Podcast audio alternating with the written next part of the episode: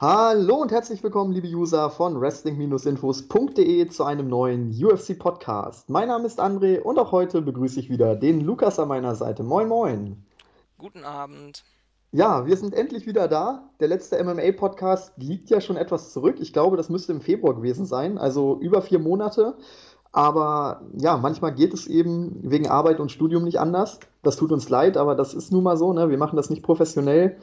Aber ich meine, gut, umso schöner ist es doch, dass wir jetzt gerade für UFC 213 wieder da sind. Was ähm, lange währt, wird endlich gut, ne? Genau. Hast du noch irgendeine Ausrede für uns parat? Oder würdest du auch nur Arbeit und Studium nennen? Ja, also, das wäre es dann auch schon, Studium. Ja, ich weiß nicht genau, ob die User das äh, gelten lassen. Mal gucken. ja, ich werde mich jetzt nicht in irgendwelche detaillierten Ausflüchte äh, verstricken, aber ähm, man kann mir das ruhig glauben, weil ich glaube schon, dass man merkt, dass wir das sehr, sehr gerne machen. Also wir lassen das jetzt nicht einfach nur schleifen, weil wir keinen Bock haben. Nein, absolut nicht. Wir haben es ja auch mehrfach probiert für die anderen Pay-per-Views, uns irgendwie zeitlich zu einigen, aber irgendwie sind wir nie auf einen Nenner gekommen. Und ja, so vergeht die Zeit dann nun mal. Wie gesagt, vier Monate ist echt eine lange Zeit. Also ich habe es auch ein bisschen vermisst. Wie du gesagt hast, es hat immer riesigen Spaß gemacht. Und euch da draußen hat es ja eigentlich auch immer gefallen. Von daher ja, habt ihr es wahrscheinlich vermisst, ihr habt uns vermisst, wir haben euch vermisst. Ja, umso schöner, dass es jetzt wieder, endlich wieder losgeht. So ja, wir. Wollen, wir wollen heute über den großen UFC 213 Pay-Per-View sprechen. UFC 213 Nunes gegen Shevchenko 2 heißt das Event. Es findet in der Nacht von Samstag auf Sonntag in der T-Mobile Arena in Las Vegas statt. Natürlich Pay-Per-View, hatte ich eben schon gesagt, die Main Card. Ähm, es stellt eigentlich auch das Highlight des gesamten UFC-Jahres dar. Ich denke, das kann man schon so sagen. Klar, es gibt auch das Super Bowl-Weekend, es gibt das Jubiläum im November, es gibt den Year-End-Pay-Per-View, der auch immer groß promoted wird. Aber eigentlich sagt man schon, der Pay-Per-View im Rahmen des 4. Julis ist ja in Amerika ein Riesenfeiertag. Ähm, und natürlich auch im Rahmen der International Fight Week ist eigentlich immer eines, wenn nicht sogar das Highlight im vergangenen Jahr war es UFC 200. Das war ganz klar das Highlight, auch wenn es vielleicht nicht das größte Event war mit der besten Buy-Rate, aber es sollte eigentlich das größte Event des Jahres darstellen. Danke nochmal an John Jones. ähm, ja, wie, wie, siehst du es in diesem Jahr? Glaubst du, dass 213 der Pay-Per-View des Jahres ist oder gerade im Hinblick auf UFC 214 ähm, würdest du schon sagen, dass 214 eigentlich das ist, was 213 sein müsste? Ähm, wenn man sich nur die Pay-Per-View-Zahlen von Nunes aus dem letzten Jahr anguckt, müsste es ja eigentlich so sein, weil sie war, ich glaube, bei 196 dabei.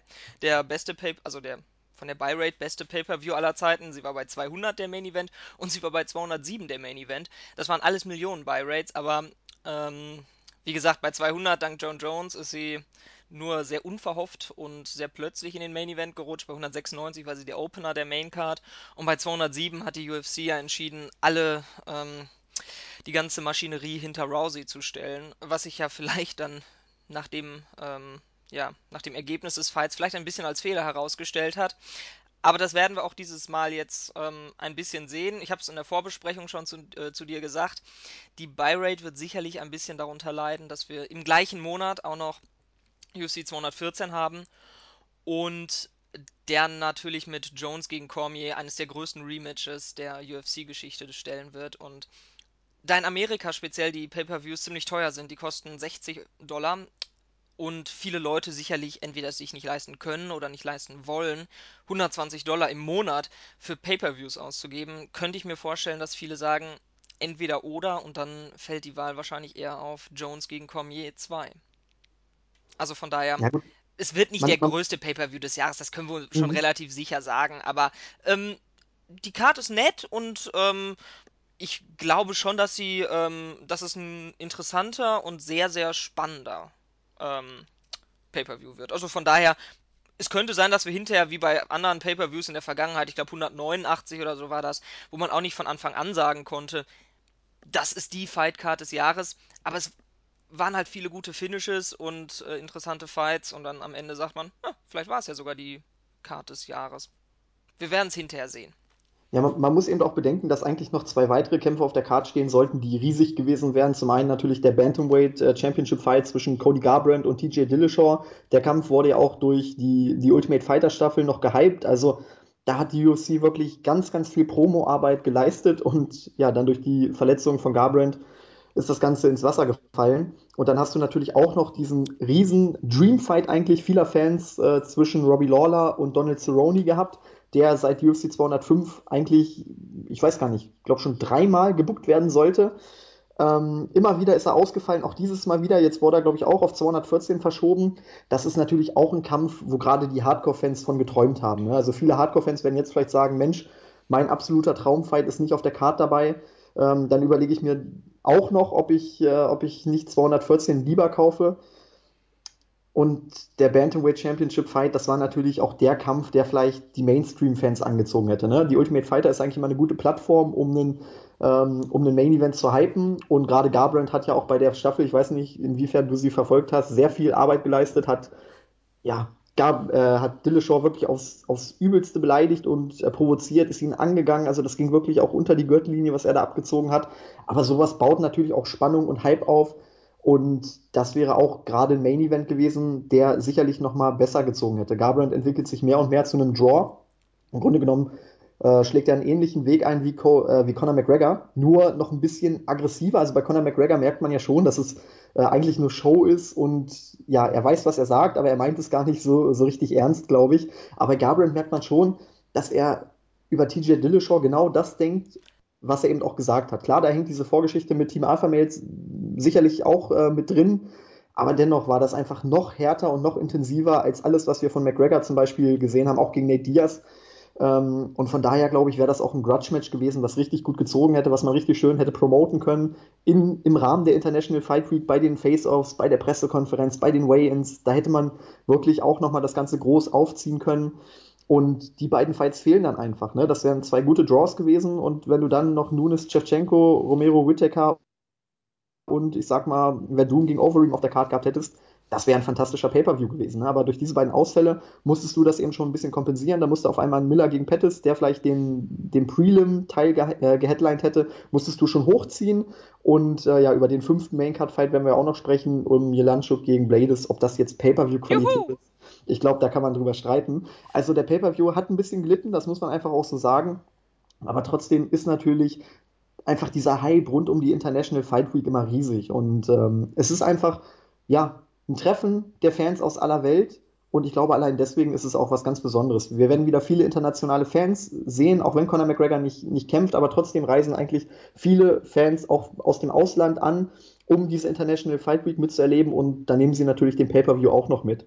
Von daher, also stimmungstechnisch, glaube ich, werden diese Absagen das Ganze nicht sonderlich groß beeinflussen. Klar, vielleicht wäre die Stimmung bei Garbrandt gegen Dillashaw noch ein bisschen angeheizter gewesen, aber ich denke, wir werden eine gute Stimmung sehen. Du hast es auch gesagt, wir werden wahrscheinlich ein gutes Event sehen, weil die Kämpfe, die man angesetzt hat, die versprechen schon spannende Kämpfe und vor allem krachende Knockouts. Also Romero ist dabei, Thiago Santos ist dabei, Alistair Overeem ist dabei, äh, Travis Brown ist dabei. Also ich glaube, Knockout-technisch werden wir einiges ähm, ja, geboten bekommen. Und deswegen würde ich mich dir da anschließen. Klar, es ist vielleicht nicht der beste Pay-Per-View des Jahres oder es wird nicht der größte Pay-Per-View des Jahres, aber es wird trotzdem ein sehr, sehr solider Pay-Per-View und gerade was ähm, den Unterhaltsamkeitsfaktor angeht, glaube ich, wird es doch ganz ordentlich. Ja, eigentlich wollen wir ja über die große Maincard sprechen, aber ich würde sagen, wir gucken zumindest kurz noch auf die Prelims. Da gibt es insgesamt sieben Vorkämpfe, drei davon ex exklusiv auf dem UFC Fight Pass, vier weitere dann anschließend auf äh, Fox Sports One. Das Ganze ist so, dass in den USA die ersten drei Kämpfe auf dem Fight Pass zu sehen sind und die vier weiteren dann auf FS1. Hier in Deutschland haben wir das Problem zum Glück nicht. Da läuft alles auf dem Fight Pass. Also, wenn ihr den Fight Pass habt, dann könnt ihr da die sieben Vorkämpfe in voller Länge sehen. Müsst nicht groß umschalten. Das ist, finde ich, deutlich angenehmer, als wenn du da auf einmal auf dem TV umschalten müsstest. So musst du halt einmal kurz einen anderen Link anklicken, ne? also von äh, Fight Pass Prelims auf ähm, TV Prelims klicken und dann ist das Ganze auch äh, geregelt. Ja, Lukas, auf welchen Vorkampf freust du dich denn am meisten oder was, was fasziniert dich an den Vorkämpfen besonders? Ich denke einfach so am, am wichtigsten ist der Kampf zwischen Travis Brown und äh, Oleksiy Oleinik. Einfach weil Travis Brown nicht gerade so die besten zwei Jahre seiner Karriere hatte, mit ähm, deutlichen Niederlagen, unter anderem als letztes gegen ähm, Gegen Derek Lewis ist er ganz übel ausgenockt worden. Ähm, dann auch noch mit einem Late Stoppage. Ich glaube, es war mal wieder Mario Yamazaki, ähm, der ja schon letztes Wochenende wieder dann ein Early Stoppage gemacht hat bei einer Submission, was auch eine Kunst für sich ist.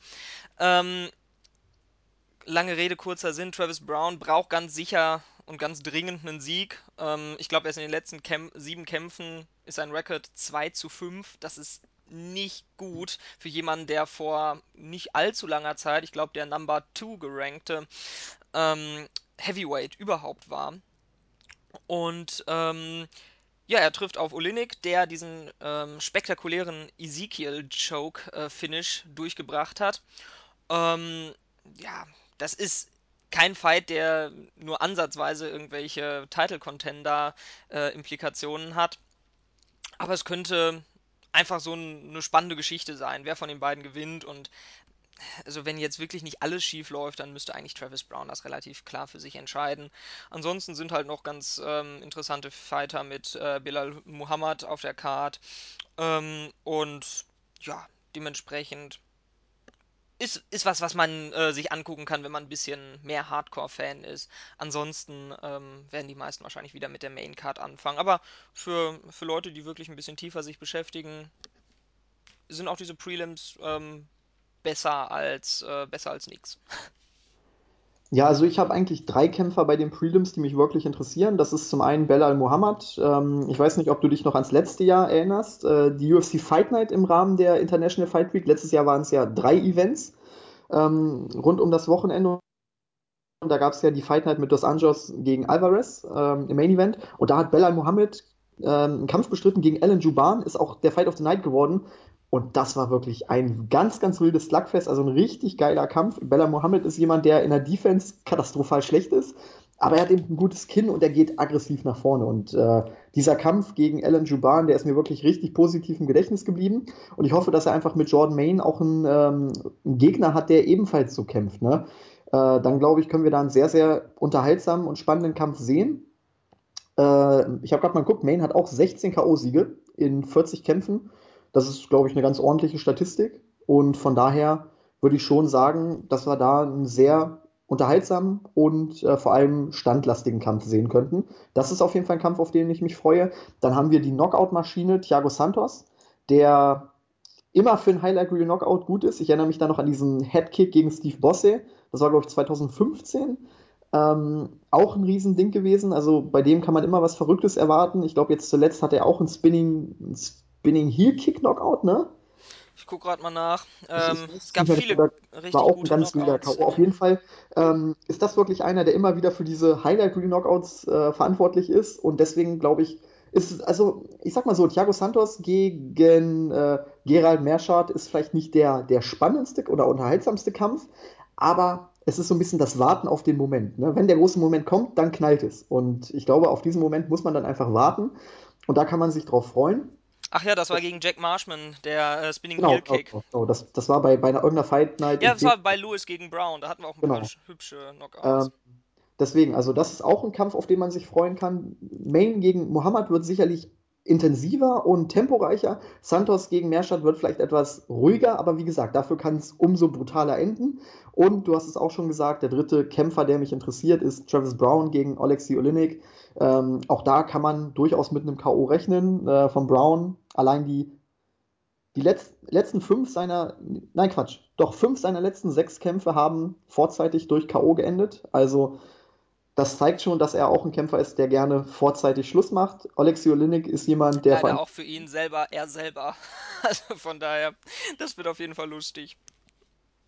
ja, ich, ich kann mir durchaus vorstellen, dass Oleinik ihn vielleicht auf den Boden kriegt. Und am Boden ist Oleinik ja wirklich nicht schlecht. Im, Im Stand ist er eine Katastrophe. Also da wird Brown ihn, glaube ich, finishen. Problemlos. Aber sollte Brown wirklich mal zu Boden gehen, am Boden ist Oleinik ein Killer. 42 Submission-Siege. Ich meine, klar, Hat der der Gute nicht sogar einen Sieg über ähm, Crow Cop? Ich gucke das gerade nochmal nach, aber ich. Ja, hat er. Ja, Hat, ein, ja, tatsächlich. Und zwar vor gar nicht so lang.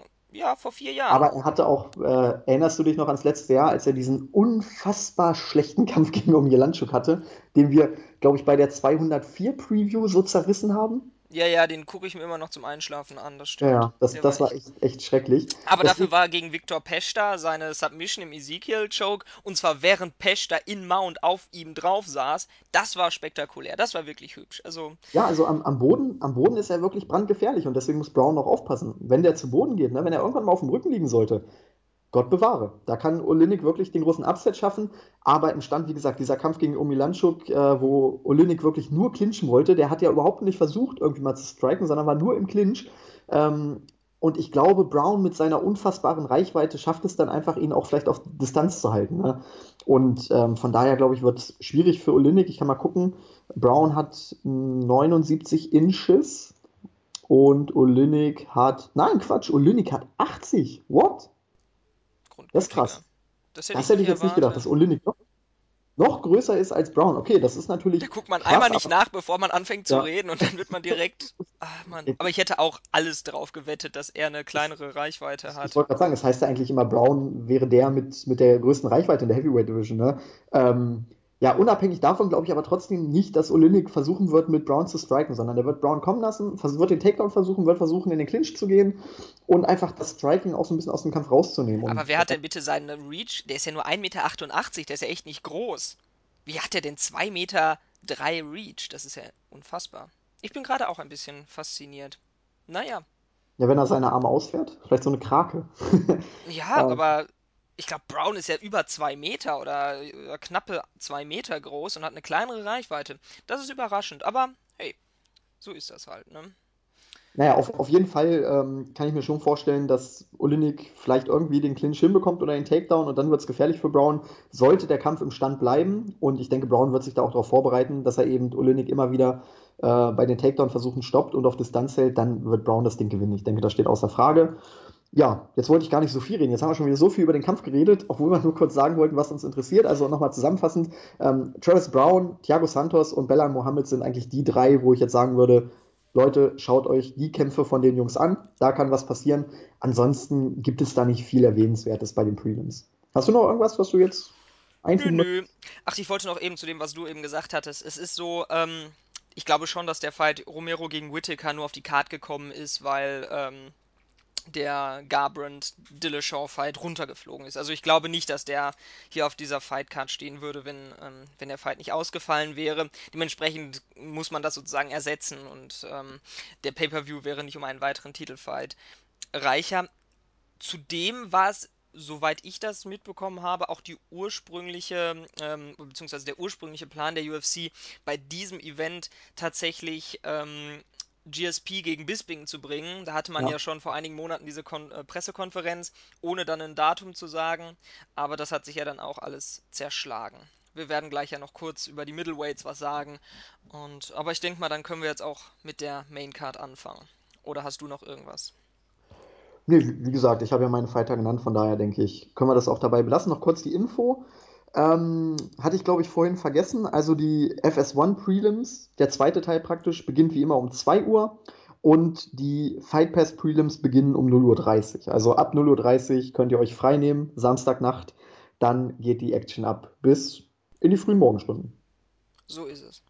So, ja, dann kommen wir zur Main Card. Pay-Per-View. Ähm, ich muss mal gucken, wo überall der Pay-Per-View in Deutschland zu sehen ist. Es gibt ja mittlerweile mehrere Plattformen. Wir hatten auf Sky schon Pay-Per-Views. Wir haben auf Run Fighting Pay-Per-Views. Äh, The Zone ist ja auch dabei, sich äh, UFC-Rechte zu holen. Also ich weiß es jetzt gerade gar nicht aus dem Kopf. Müsste ich gleich mal gucken, wo der Pay-Per-View letztendlich überall zu sehen ist. Äh, was ich gehört habe, wohl auf mehreren Plattformen.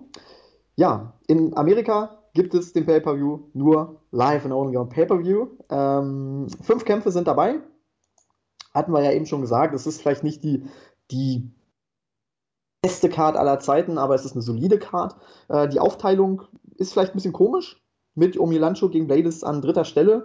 Äh, warum, das können wir ja dann vielleicht nachher auch nochmal kurz erläutern. Aber ich würde sagen, wir fangen einfach von unten an. Anthony Showtime Pettis gegen Jim Miller im Lightweight. Ja, hat vielleicht sportlich gesehen nicht die allerhöchste Priorität, aber wie sagt Dana White immer so gern, es gibt doch nichts Schöneres als ein Funfight.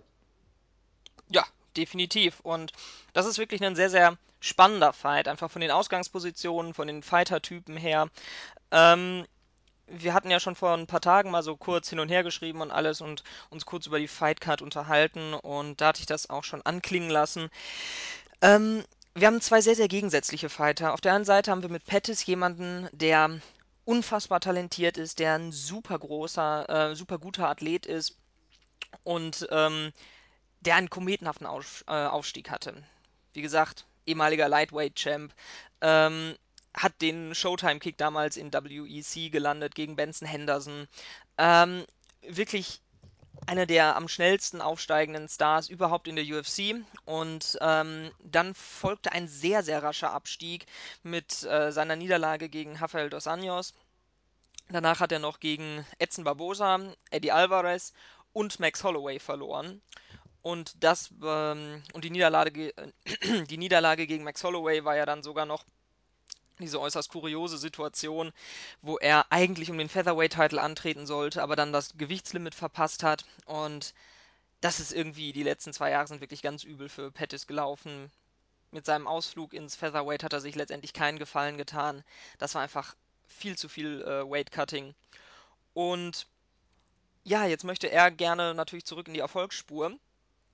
Und auf der anderen Seite haben wir halt mit Jim Miller einen absoluten Veteranen. Ich glaube, der ist seit 2008 in der UFC, ähm, hat zig Kämpfe schon für die UFC gemacht, ähm, war jetzt ähm, nie so ganz im Titelgeschehen drin, aber immer ein, immer ein sehr solider Contender und das in einer äh, Weight Division, die vielleicht die beste in der UFC überhaupt ist mit, ähm, äh, mit den 155ern. Dann gab es eine ganze Zeit, wo er, wo es nicht so lief für ihn. Ähm, es stellte sich dann aber hinterher ähm, heraus, dass er, dass er eine ziemlich schwere Krankheit hatte, Lyme Disease. Ich muss schon mal ganz kurz nachgucken. Ich hatte es nachgeguckt, was das war. Hab's aber wieder vergessen. Ähm, das hat sich dann aber erledigt. Da hat er ähm, eine vernünftige medizinische Behandlung bekommen und seitdem hat er wirklich gute Performances abgeliefert. Sein Fight gegen ähm, Dustin Poirier früher im Jahr war absolut äh, herausragend. Den hat er verloren zwar, aber es war wirklich ein toller Fight. Und ähm, er ist halt genau das Gegenteil äh, von äh, von, von Pettis, der, der halt so athletisch ähm, ja, beschenkt ist, von, einfach von den Genen her, ist er jemand, der sicherlich keinen, keinen Klumpfuß hat oder irgendwie sowas, wenn man das äh, so sagen möchte, sondern er ist halt jemand, der ein durchschnittlicher Athlet ist dafür aber mit wirklich guten ähm, Fundamentals aufwarten kann. Sein Footwork ist super, seine Technik ist gut, er hat gutes Wrestling, gutes Grappling, halt alles auf einem wirklich soliden Niveau. Und zusammen ergibt das einen wirklich, wirklich guten Kämpfer, der mit 34 Jahren nicht ähm, augenscheinlich schlechter geworden ist. Er ist besser geworden. Und genau das kann man leider von Pettis nicht sagen. Man hat das Gefühl, Pettis ist in den letzten Jahren irgendwie immer schlechter geworden. Ähm, als er Lightweight Champ war, galt er als einer der Stars, als einer der absoluten, absolut besten Fighter in der UFC überhaupt. Und dann kam Rafael dos Anjos, ähm, hat ihn fünf Runden lang verprügelt und dann hatte man das Gefühl, war es vorbei. Und das liegt bei Pettis halt einfach daran, dass er dieser ausgesprochen guter Athlet ist. Sprich, er konnte sich früh in seiner Karriere sehr stark auf seine Athletik verlassen und, und gewisse ähm, Mängel in, in seiner Technik, in seinem Gameplan, ähm, in der Herangehensweise an Kämpfe, ähm, konnte er so kaschieren. Und jetzt, wo er auch schon, ich glaube, 32 ist, ist es einfach so, dass er seine körperliche Prime überschritten hat. Und jetzt steht er dort mit ähm, nicht wirklich guten ähm, Grundvoraussetzungen. Sein Footwork ist nicht wirklich gut. Das Gesamtpaket Anthony Pettis passt halt einfach nicht so wunderbar zusammen, wie das bei, wie das bei Jim Miller ist. Der halt einfach in allem gut ist, seine Techniken, seine Fähigkeiten ergänzen sich wunderbar. Und genau das Gegenteil siehst du halt eben bei Anthony Pettis, äh, der halt vieles mit seiner Technik, äh, mit seiner Athletik und seinem Talent gemacht hat. Und jetzt, wo das so ein bisschen abbaut, sieht es irgendwie schlecht für ihn aus. Und ähm, vor zwei Jahren hätte es sicherlich niemand gesagt oder vor drei, aber ich, äh, ich würde tatsächlich in diesem Kampf auf äh, Jim Miller setzen. Und ähm, so leid es mir für Pettis tut, wenn der nicht irgendwie nochmal so ein Aha-Erlebnis hat oder irgendwie nochmal sein, sein Training komplett umstellt, äh, dann glaube ich nicht, dass das nochmal für einen wirklichen Run Richtung Contendership reicht bei ihm. Wie siehst du das? Ja, du hast es eigentlich schon relativ gut zusammengefasst. Also Pettis ist eben jemand, der von seiner Dynamik lebt und von seinem großen Talent. Er ist einfach keiner, der, der kämpfen kann, der grinden kann, ne? also der diese ekligen Kämpfe äh, bestreiten kann. Immer wenn es eklige Kämpfe gab, hat er ganz klar verloren. Ne? Ich erinnere mich da an diesen Kampf gegen Dos Anjos, der ihn, glaube ich, gefühlt 60 Mal zu Boden gebracht hat. Ähm, da gab es den Kampf gegen Eddie Alvarez oder auch damals gegen Clay Guida. Äh, das sind alles Kämpfe, die er verloren hat. Und das waren jetzt die, also es war nicht so, dass der Gegner ihm um Meilen überlegen war, was die Technik anging. Aber die Gegner wollten es einfach mehr als er. Und bei, bei Pettis habe ich manchmal so das Gefühl, wenn sein, seine Athletik und sein Talent ihn nicht zum Sieg führen, dann fehlt ihm einfach dieser Plan B, dass er ihn auch mal auf die Zähne beißt und sagt, ah komm, jetzt muss ich mal mich durchbeißen, jetzt muss ich mal wirklich ähm, Herz zeigen und einfach auch mal den Sieg wollen. Und das, das fehlt mir bei ihm einfach so ein bisschen. Ne? Ähm, dass er eine unfassbare Explosivität hat im Stand, das, ist, das steht außer Frage. Ich meine, wir brauchen jetzt nicht über diesen Showtime-Kick zu sprechen gegen Henderson. Ähm, er hat ja auch, glaube ich, Donald Cerrone und Joe Lawson war es, glaube ich, noch absolut sehenswert mit einem Headkick ausgenockt. Ähm, da sieht man einfach, wie explosiv er ist. Ich meine, Cerrone auszunocken, das musst du auch erstmal hinbekommen.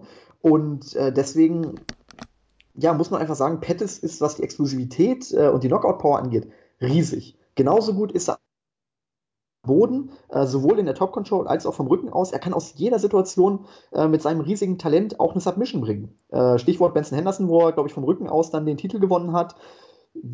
Gegen Charles Oliveira überlege ich gerade, da war es die Top Control, ne? Verbessere mich, wenn ich falsch liege. Ich glaube, gegen Charles Oliveira war es eine, ein Guillotine. Also ich guck mal ganz kurz Ja gut, den kannst du ja aber auch aus der Full Mount raus. Ich glaube, es war ein Take, Full ich glaube, es war ein Takedown-Versuch von, ähm, von Charles Oliveira und dann ist er da ziemlich, okay. ähm, ziemlich, ähm, ja, doof in die Submission direkt Hm. reingerannt.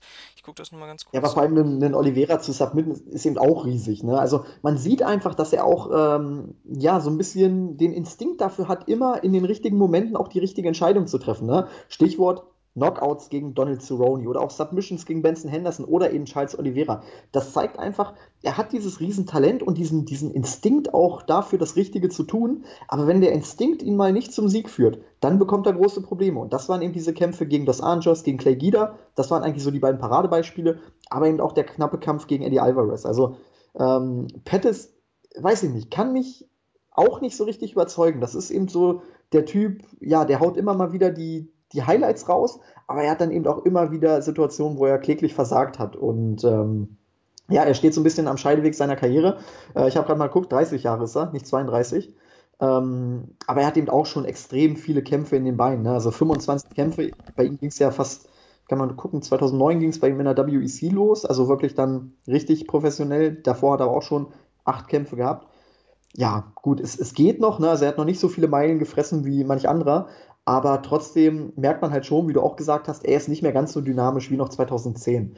Und ähm, dadurch, dass ihm eben die Dynamik abhanden gekommen ist, fehlt ihm schon mal ein elementar wichtiges Element in seinem Game.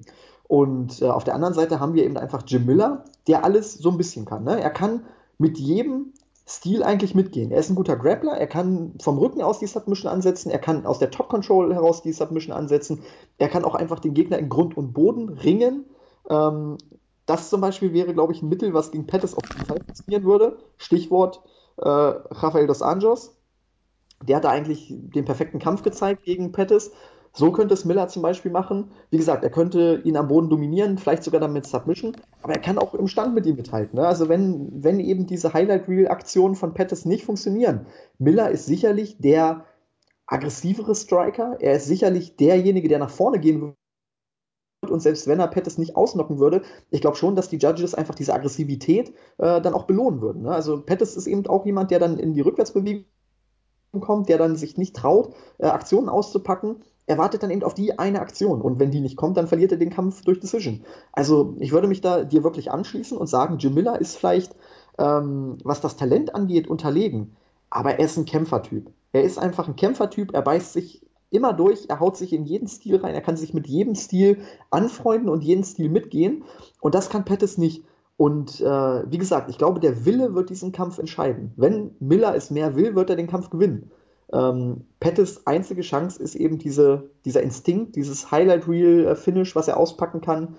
Ansonsten wird es schwierig, weil ich muss ganz ehrlich sagen, ihm fehlt das Herz, äh, ja, zu gewinnen oder der Wille.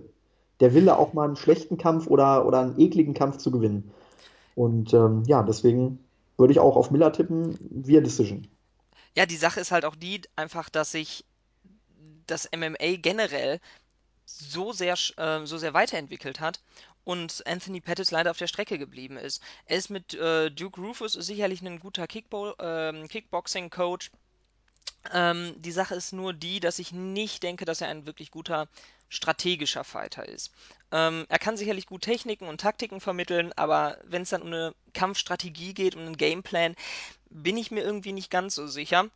Und ähm, mittlerweile gibt es halt eben diesen, diesen, diesen Blueprint, wie man Pettis schlagen kann. Unter anderem halt eben einfach pressern. Und das kann Jim Miller.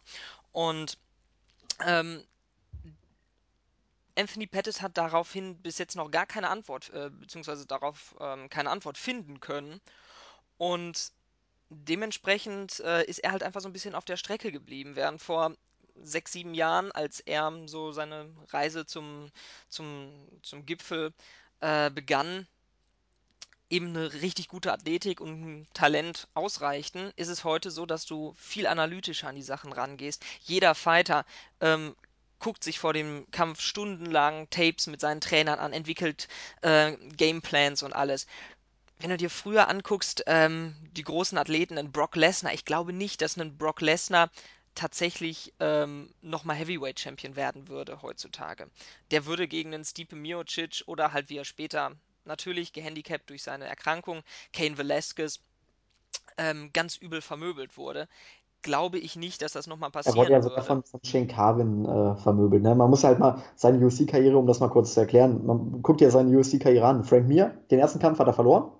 Dann hat er gegen Heath Herring gewonnen. Auch nur via Decision, auch wenn er da diese unfassbare Rechte ausgepackt hat, wo er äh, Heath Herring mal schön, ähm, ich weiß gar nicht, was das war.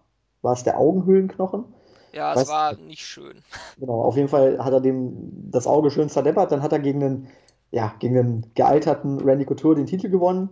Dann hat er gegen Frank Mir den zweiten Kampf. Da, das war wirklich die beste Leistung, fand ich, von, von Brock Lesnar. Das muss man einfach Ja, sagen. Hat er Frank Mir dominiert.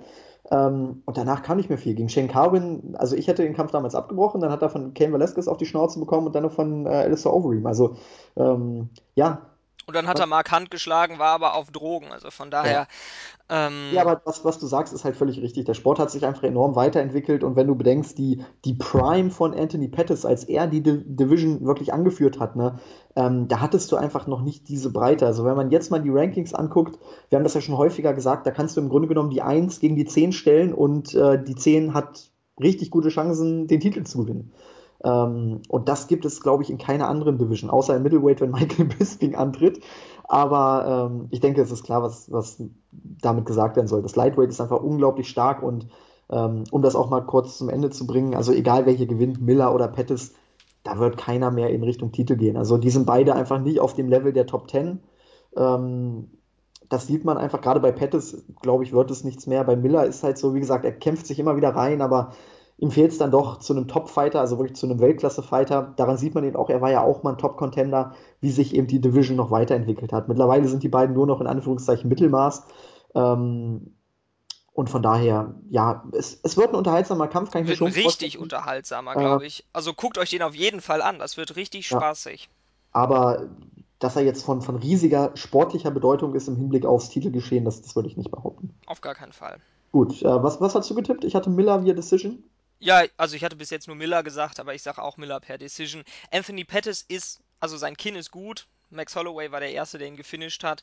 Ähm, dementsprechend glaube ich auch nicht, dass Jim Miller ihn finishen wird, aber ich rechne mit einer 29-28 Decision. Vielleicht am Anfang noch ein bisschen Anthony Pettis äh, mit seiner Athletik, dass er da noch ein bisschen arbeiten kann, aber Miller ist jemand, der sich reinkämpft. Er ist einer meiner so von diesen, von diesen Mittelklasse-Fightern, die ich mir einfach am liebsten angucke, weil es ist so ein richtiger Grinder, der geht immer vorwärts, ähm, der hat, Ha- äh, der hat Herz, der hat auch Technik Und ähm, ganz ehrlich, wenn man sich anguckt, wie lange er schon dabei ist, das ist auch schon wirklich eine super beeindruckende Leistung. Er hat, ich guck mal ganz kurz nach, bei, äh, ich glaube, UFC irgendwann in den Hm, Es, es geht, 8. es geht aber. Er hat auch 2000, 2008, hast du gesagt, ne? Hat er angefangen. Pettis war 2009 bei der WEC. Also, die Ja, beiden aber sind eigentlich ungefähr auf einem Level, was so die Karriere, den Karriereweg angeht. Ja, Nur eben, dass Pettis, UFC 89 ist sein, hat er debütiert. Das ist schon ja, ziemlich beeindruckend, wenn man sich das anguckt. Er war die ganze Zeit in der UFC. Ähm, und ähm, das ist schon echt beeindruckend. Er ist einer der Fighter, sehe ich gerade, die mit die meisten UFC-Kämpfe. Also einer derjenigen, nicht die Nummer eins unbedingt, aber immerhin 2, 4, 6, 8, 10, 12, 14, 16, 18, 20, 22, 24, 6, 6, das ist der, 6, der 27. Fight in der UFC. Boah, das ist wirklich Wahnsinn. Das hätte ich nicht gedacht. Okay. ich, weiß gar nicht, ist das der Rekord? Ich glaube, Bisping hat auch 27, ne? Ja, aber das ist auf jeden Fall nur mal, um so zu verdeutlichen. Der ist ein absoluter Veteran der UFC Hm. und dafür war er wirklich lange auf einem hohen Level. Pettis ist relativ schnell nach oben, aber dann auch wieder relativ schnell nach unten. Und Miller bewegt sich immer auf einem konstant relativ hohen Level. Und Ja, ähm, aber er hatte auch zwischenzeitlich mal so eine kleine Krise, ne? ja, aber Wo das war wie gesagt, als er seine, als er eine schwere ähm, Lyme Disease Erkrankung hatte, was irgendwie, ich glaube, die Hm. Nieren beeinflusst. Und da hat er dann auch die Probleme mit dem Weight Cut und alles. Und ähm, seitdem er das überwunden hat, ist, ich glaube, sein Rekord 4-1 oder so. Also von daher, ähm, das ist nicht so ganz schlecht. Und das unter anderem gegen Takanomi Gomi, Joe Lawson, Thiago Alves und Dustin Poirier. Also von daher ist nicht so eine ganz schlechte Quote, würde ich sagen. Naja, Nee, das, das stimmt, genau. So, gehen wir weiter. Heavyweight. Äh, Fabrice! Verdum gegen Alistair Overeem. Es ist bereits das dritte Duell zwischen den beiden. Äh, ich weiß nicht, ob du dich noch an den zweiten Kampf oder den letzten Kampf erinnerst. Ähm, nicht schön, muss ich sagen. Das war damals noch bei Strikeforce, als Verdum einfach völlig unterlegen war im Stand und sich dann immer auf den Boden gelegt hat und eben Overeem fast angebettelt hat, äh, runterzugehen in, in, die, in seine Guard, um eben dann mit ihm zu grappeln. Und Overeem hat ihn natürlich nur angeguckt und gesagt, nee, mach ich nicht. Ähm, das war wirklich ein scheußlicher Kampf, den hat Overeem dann auch ganz klar gewonnen. Ja, es, es geht auf jeden Fall um viel, denke ich, kann man bei dem Kampf schon sagen. Overeem war ja ganz, ganz nah dran, Stipe Miocic die Heavyweight Championship abzunehmen bei UFC 203. Äh, er ist ja, glaube ich, immer noch der Meinung, dass es Miocic ausgetappt hätte in seinem Choke. Ähm, die Bilder haben es belegt, war nicht so. Dann hat er Mark Hunt mit einem Kniestoß äh, bis nach Meppen ausgenockt. Meine Fresse war das ein Ding. Und ich glaube schon, wenn er jetzt mit Fabricio Verdum eben auch einen ehemaligen Champion und Top-Contender auch noch schlagen würde, ähm, da würde schon ein Titelkampf demnächst wieder in Frage kommen. Also für ihn ist es auf jeden Fall ein Contender-Fight. Er hat auch gesagt, wenn ich den Kampf gewinne, werde ich auf jeden Fall Stipe Miocic herausrufen, der ja jetzt auch nicht mehr so wirklich die Contender hat. Ne? Cain Velasquez ist eigentlich der Einzige, der noch Ansprüche hätte. Äh, Junior Dos Santos hat verloren. Ja, und dann hast du eben hier die anderen beiden, die zuletzt gegen ihn verloren haben. Overeem und Verdum war ja der Heavyweight Champion, hat den Titel an Miocic verloren, der ihn dann gegen Overeem verteidigt hat. Ähm, Verdums letzter Kampf war dann dieser Sieg auch bei 203, bei UFC 203 gegen Travis Brown, den hast du vorhin schon angesprochen. Ähm, ja, wo er gleich in den ersten Sekunden diesen verrückten Karate-Kick ausgepackt hat. Ähm, den Tim Wiese Gedächtnistritt. Ähm, ja, hat er via Decision gewonnen, war jetzt nicht sonderlich beeindruckend, aber ich glaube auch er, wenn man mal so bedenkt, er hat ja Cain Velasquez geschlagen, er hat Mark Hunt geschlagen, er hat Travis Brown zweimal geschlagen, ich glaube noch einen Sieg gegen Alistair Overeem und er hat auch wieder Ansprüche auf den Titelkampf. Also ähm, ja, ich würde fast sagen, das hier ist ein Number One Contenders Fight, also ein klassischer Title Eliminator. Mm, ja, ich weiß nicht so genau. Äh, das Problem ist, dass halt beide wirklich jetzt in sehr, sehr naher Vergangenheit jeweils in der ersten Runde von äh, Miocic ausgenockt worden sind. Ja, du, Ähm, du hast, du hast halt keine anderen, ne? ähm, ich würde fast sagen, dass, also, kommt drauf an, wie es ausgeht, aber ich weiß gar nicht, ob der Fall jetzt schon sicher ist, aber es wird ja derzeit über ähm, Junior Dos Santos gegen Francis Ngannou nachgedacht. Ich weiß nicht, ob der schon bestätigt ist. Ich meine, es sieht gut aus in die Richtung. Ähm, wenn der Franzose jetzt den ähm, Kampf tatsächlich auch noch wieder durch vorzeitigen Knockout gewinnen sollte, dann könnte ich mir auch vorstellen, dass man ihn zum ähm, Contender macht. Ähm, Ja, jein. weiß Ja, ich glaube, er Also hat auch da, eine da muss ich sagen, da finde ich Verdum und Overeem noch etwas, Ja, äh, aber die etwas beiden knapp. sind halt auch schon. Verdum ist jetzt fast 40 oder ist er schon 40 Ja, aber dann, geworden? dann hast du doch eigentlich noch einen Grund mehr, es nochmal zu probieren, weil Ngannou kannst du auch in zwei, drei Jahren noch in, in den Main Event stellen, aber Ja, die, Verdum die und Overeem, die Problematik beiden ist halt, dass du, ähm, dass halt beide wirklich in der ersten Runde per Knockout verloren haben. Das war so eine ganz klare Geschichte. Und Ja, ähm, nee, gegen Overeem war es aber, da war ja Miocic kurz, kurz davor auszutappen.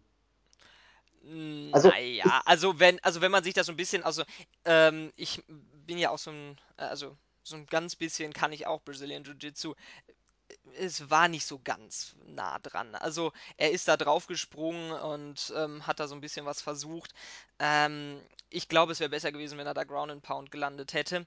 Natürlich kannst du darum einen Kampf aufbauen, aber ehrlich, ich kann mir nicht vorstellen, dass der Kampf wesentlich anders ausgeht. Ähm, Overeem ist ein guter Striker. Im Sinne von, ähm, sein, sein, sein Footwork ist mittlerweile auch wirklich gut geworden. Er hat ähm, gutes Range, äh, Range Striking. Aber sein Kinn ist halt einfach, ähm, keine Ahnung, aus Meißner Porzellan. Und man hat das ja gesehen. Er ist ja K.O. gegangen, nachdem er da ein so ein, so ein, so ein bisschen Ground and Pound ähm, abbekommen hat. Und ähm, da würde ich fast schon eher sagen, dass man Fabricio Verdum eher den Titelkampf geben würde. Ähm, Einfach weil bei ihm war es so, er ist ähm, wie so ein, wie so eine wild gewordene Sau losgerannt hinter ihm her und dann hat äh, Miocic ihn halt einfach mit so einer kurzen Counterhook ausgenockt. Aber da kann man eher sagen, das war ein Fehler von äh, Verdum, während bei Miocic gegen Overeem ist irgendwie, keine Ahnung, ich hatte nie das Gefühl, dass, ähm, dass dieser Kampf anders ausgehen würde. Ja, er war da on top und er wollte da mit der Guillotine was machen, aber ähm, also ich weiß nicht, ich bin kein Fan davon, jetzt schon ähm, Alistair Overeem nochmal einen Titelkampf zu geben. Wir werden es sehen. Es hängt auch, denke ich mal, davon ab, wie dieser Kampf abläuft. Also wenn das jetzt irgendwie so eine 29, 28 Decision wird und es ist nicht wirklich was passiert, ähm, dann glaube ich nicht, dass einer von den beiden einen Titelkampf bekommen wird. Wenn jetzt aber irgendwie ähm, Verdum rausgeht und Overeem nach Strich und Faden verprügelt und in der zweiten Runde per Armbar submittet, dann könnte ich mir vorstellen, ähm, kriegt er vielleicht nochmal einen Titelkampf.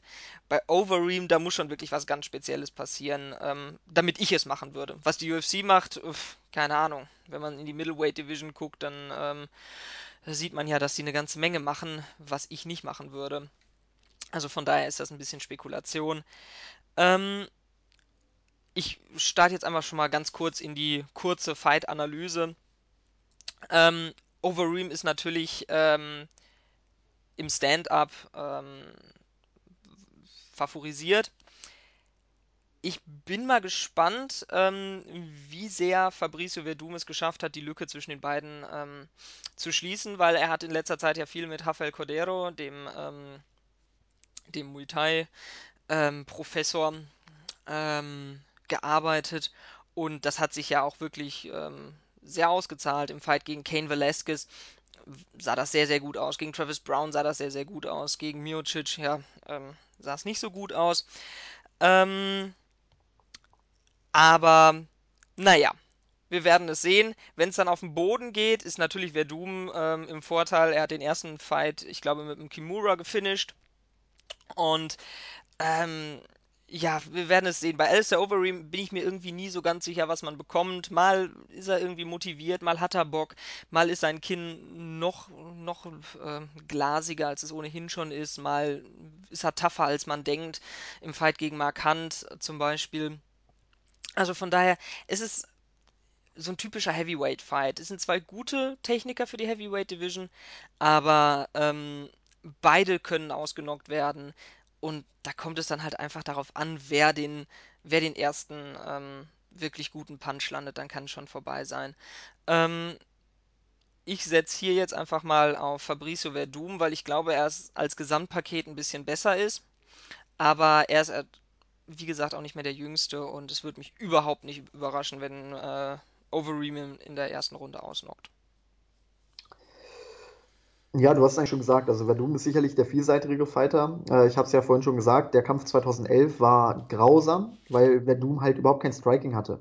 Man muss aber sagen, seitdem hat er sich enorm verbessert. Also er ist ja dann in die UFC gekommen, gegen Roy Nelson war das, glaube ich. Das war ein riesiger Fight. Ich meine, Roy Nelson ist auch jemand, der ein richtig gutes Striking hat oder zumindest ein brutales. Ähm, mit, mit viel Risiko, wenn der einmal trifft, bist du K.O. Und, und trotzdem hat Verdum sich darauf eingelassen. Also er hat wirklich in diesen, ich weiß gar nicht, das waren glaube ich acht Monate oder so, unfassbar an seinem Striking gearbeitet.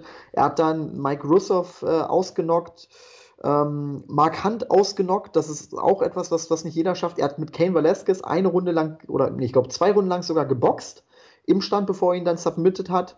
Und er Ähm, hat ihn verprügelt im Stand, muss man sagen. Deswegen hat äh, Velasquez ja überhaupt erst diesen, ähm, ja, desperate, diesen verzweifelten ähm, Takedown-Versuch, der dann mhm. zur Submission ge geführt hat, ge versucht. Also, das war ja, eine also, super Leistung. Ja, man muss, man muss auf jeden Fall diese, diese Entwicklung von Verdum anerkennen, dass er sich im Stand enorm verbessert hat und äh, dass er am Boden riesig ist. Ich meine, er hat Fedor submitted, ne? Das, das allein, er hat Ken Velasquez, du hast gerade angesprochen, submitted, er hat einen Nogueira submitted. Ähm, also das ist Er hat schon. Overeem Er hat submitted. Overeem submitted, äh, auch wenn das schon elf Jahre jetzt, glaube ich, her ist. Bei Ja. Pride 2006 war es, glaube ich. Ähm, also wir brauchen nicht darüber reden, dass Verdum der, der vielseitigere Fighter ist. Die Frage ist halt immer, schaffst du es auch, ähm, den Gegner seine Stärken zu nehmen? Und Overeem ist im Stand sicherlich besser als Verdum. Er ist am Boden schlechter. Insgesamt ist Verdum auch besser, aber wenn Overeem es schafft, den Kampf nur im Stand zu halten, sodass es nur um das Striking geht, dann würde ich fast sagen, Overeem hat den Vorteil. Nur ist es halt einfach so, es ist ein MMA-Fight und wenn Overeem dann irgendwann mal stolpern sollte oder vielleicht auch ins Leere schlägt und Verdum geht runter zum Takedown, irgendwann kann der Kampf immer auch mal auf den Boden gehen. Und dann braucht man nicht drüber zu diskutieren, dann hat Verdum den Kampf mit hoher Wahrscheinlichkeit gewonnen, weil vom Rücken aus ist Overeem wirklich eine Niete. Ne? Also, äh, du hast es auch gesagt, dass er da irgendwie noch den, den Choke gegen Miocic angesetzt hat. Ich, ich dachte, ich gucke nicht richtig, dass ein Alistair Overeem auf einmal einen Submission-Versuch startet.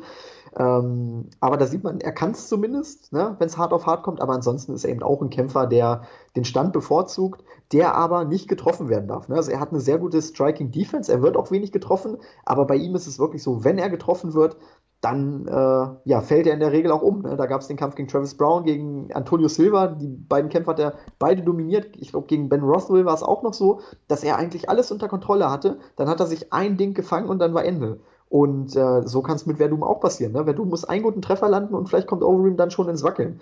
Ähm, das Problem ist halt, dass Overeem eine sehr gute Range Control hat. Er ist gerade mit der Antizipation, wann er nach vorne geht, sehr, sehr gut und diese Explosivität, die hat er immer noch. Du hast gesagt, er ist auch schon ein bisschen älter geworden mit 37, aber er hat immer noch ein unfassbar gutes Timing und wenn, wenn Doom da einmal nicht aufpasst, dann knallt's und dann geht er zu Boden. Also, ähm, ja, das ist ja das Schöne bei den Heavyweights. Jeder Schlag kann das Ende bedeuten. Deswegen können wir uns hier auch den Mund fusselig reden. Äh, es kann auch ganz, ganz anders kommen, als wir jetzt hier ausdiskutieren.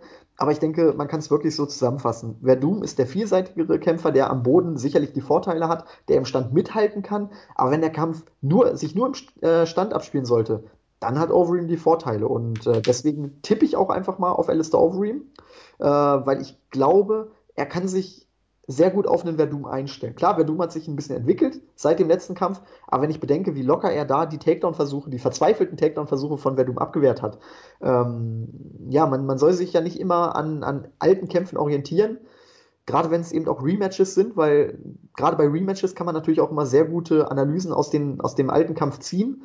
Ähm, aber hier würde ich schon sagen, Overeem muss im Grunde genommen nur das machen, was er in dem Kampf damals gemacht hat, also Range halten, Verdum gar nicht ins Grappling kommen lassen und dann einfach mit seiner Rage Control ähm, ja, den Kampf dominieren. Ich glaube, wir werden kein Finish äh, sehen. Ich weiß nicht warum. Irgendwie auch wenn eigentlich alles dafür spricht, irgendwie habe ich das Gefühl, dass wir hier auch eine Decision sehen werden, weil eben Verdun nicht wirklich zum Zuge kommen wird und Overeem wird sich sagen, ich gehe ja kein Risiko, ich halte meinen Gegner auf Distanz und schaukel das Ding irgendwie nach Hause und dann fordere ich äh, Miocic raus. Also deswegen Alistair Overeem via Decision. Also ich sag dann einfach mal Zweitrunden-Knockout für Verdum. Ja, ist doch schön, dass wir uns da mal nicht einig sind. Ja, ist doch auch mal nett. Ähm, willst du über den nächsten Fight überhaupt sprechen? Ich will da nicht drüber sprechen. Der ist mir so egal, der Fight zwischen Daniel Omielanczuk und Curtis Blades. Ähm, äh, keine Ahnung, das ist irgendwie so, das ist so ein Fight, der ist einfach da, das ist keine Ahnung. Ja, Im, wir, im Wrestling-Ring würde man vom Cooldown-Fight sprechen. Ja, ja, also äh, wir hatten das ja in der Vorbesprechung schon gesagt, der Pay-Per-View oder die meisten Pay-Per-Views der UFC sind jetzt immer so aufgebaut, dass gleich der Opener mal ein richtiger Kracher ist. Wir hatten das bei 209 mit Alistair Overeem gegen Mark Hunt und wir haben das jetzt eben auch wieder hier mit Pettis gegen Miller und danach gleich Verdum gegen Overeem. Die UFC will einfach, ähm, wenn man das mal genau beobachtet, ist es häufig so, gerade in den USA, gerade in Las Vegas ist es häufig so, ähm, dass die Leute erst zum Co-Main-Event, wenn nicht sogar zum Main-Event kommen, weil das im Boxen ja so üblich ist. Da geht man ja nicht zu den Vorkämpfen hin, sondern nur zum, zum Hauptkampf. Und äh, man hat schon früh, gerade früher immer gemerkt, dass viele Leute eben dann auch erst zu den, äh, zu den Main-Events gekommen sind und beim ersten Pay-Per-View-Kampf war, war die Halle noch, noch fast leer.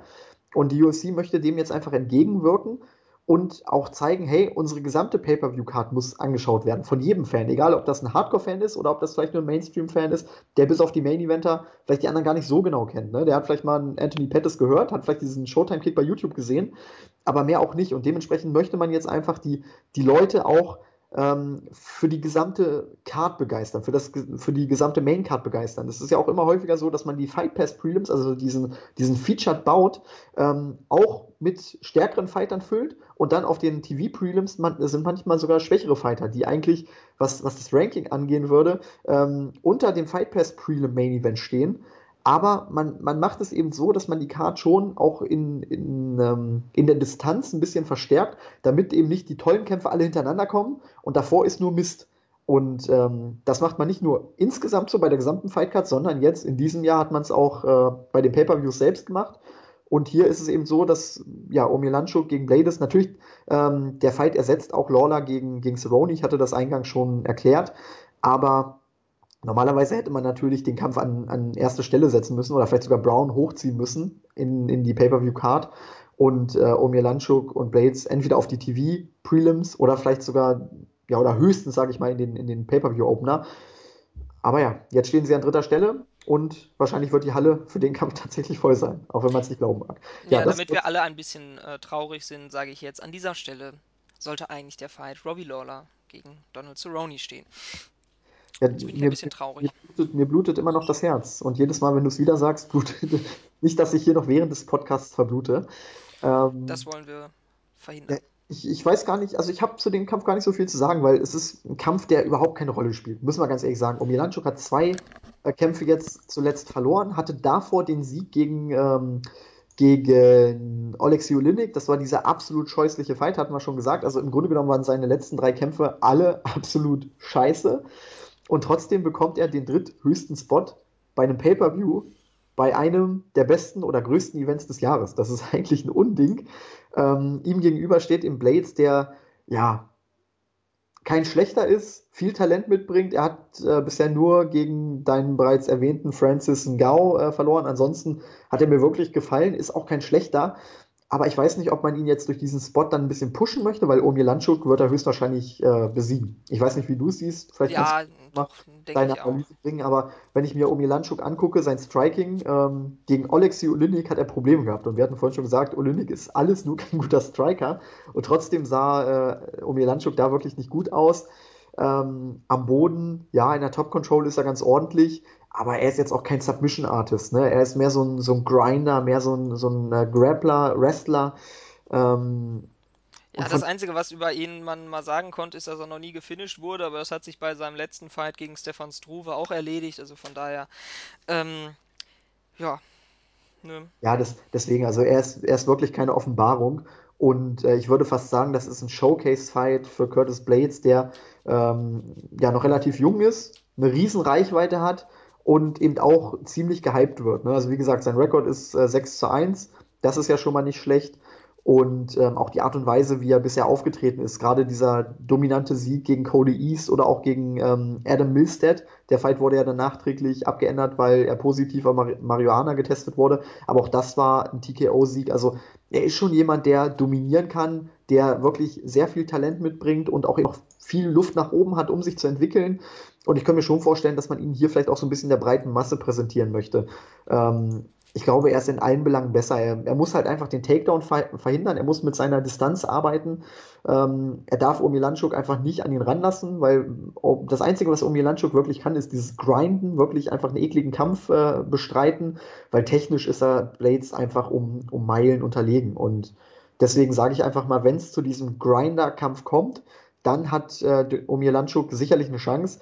Ansonsten, wenn es ein technischer und taktischer Kampf ist, dann wird Blades das Ding nach Hause schaukeln, wahrscheinlich auch mit einem Knockout. Und deswegen tippe ich auch einfach mal auf einen Knockout in der ersten Runde für Curtis Blades. Ich sag einfach mal, ähm, äh, drei Runden, 30-27 Decision für Curtis Blades. Ähm, wie gesagt, ähm, wenn da jetzt irgendwie was total Spektakuläres passiert und ähm, wir irgendwelche Erkenntnisse über einen der Fighter gewinnen können, können wir das ja noch in der Nachbesprechung erwähnen.